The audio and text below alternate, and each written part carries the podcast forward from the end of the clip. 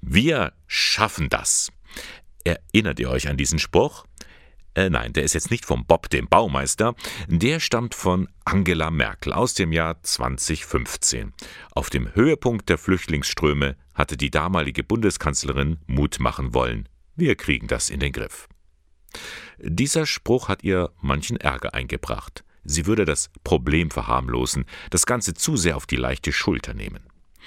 Aber es gab auch Leute, die haben diesen Satz ernst genommen und packten einfach mit an. So wie das Ehepaar Petra Hafner und Rolf Driesen.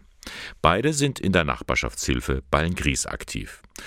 Und als die beiden vor über acht Jahren geflüchtete Menschen kennenlernten, war ihnen klar, da müssen wir was tun. Ihre Hilfe umfasst so ziemlich alles.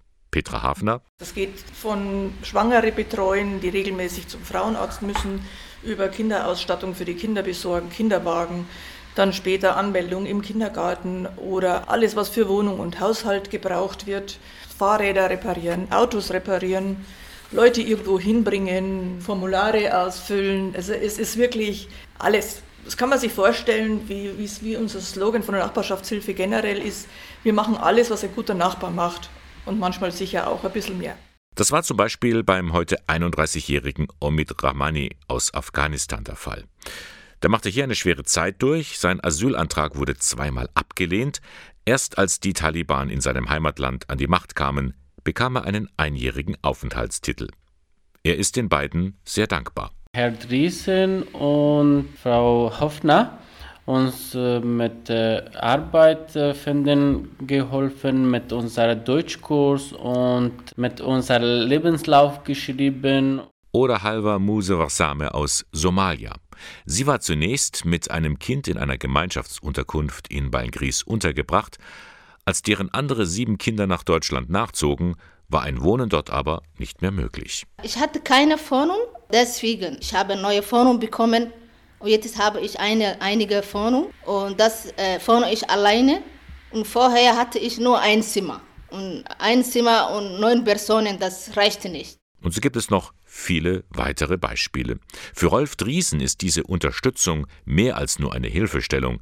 Er bezeichnet seinen Einsatz als Friedensdienst. Die Menschen flüchten aus Ländern, wo kein Frieden ist. Sie kommen her, um hier Frieden zu leben, zu erleben und was wir dann täglich bei uns persönlich erleben, dass die unterschiedlichsten Menschen aus verschiedensten Ländern hier zusammen an einem Tisch sitzen, zusammen in unserer Garage Fahrräder oder Autos reparieren oder helfen beim Umzug oder bei der Reparatur von irgendwelchen Möbeln etc. Das ist einfach toll zu sehen und das ist meines Erachtens mehr als Frieden. Fragt sich nur, warum? Was motiviert das Beingrieser Ehepaar zu diesem intensiven freiwilligen Engagement? Für Petra Hafner liegen die Gründe in ihrer eigenen Biografie. Meine Großeltern und mein Vater und Onkel waren Flüchtlinge und ich würde mir wünschen, sollte ich oder irgendjemand in diese Lage kommen, dass selbstverständlich ein Mensch dem anderen hilft. Petra Hafner und Rolf Driesen, zwei Menschen, die beweisen, der Satz von Angela Merkel war nicht nur so dahergesagt. Oder um es mit Bob, dem Baumeister, zu sagen, Yo, wir schaffen das.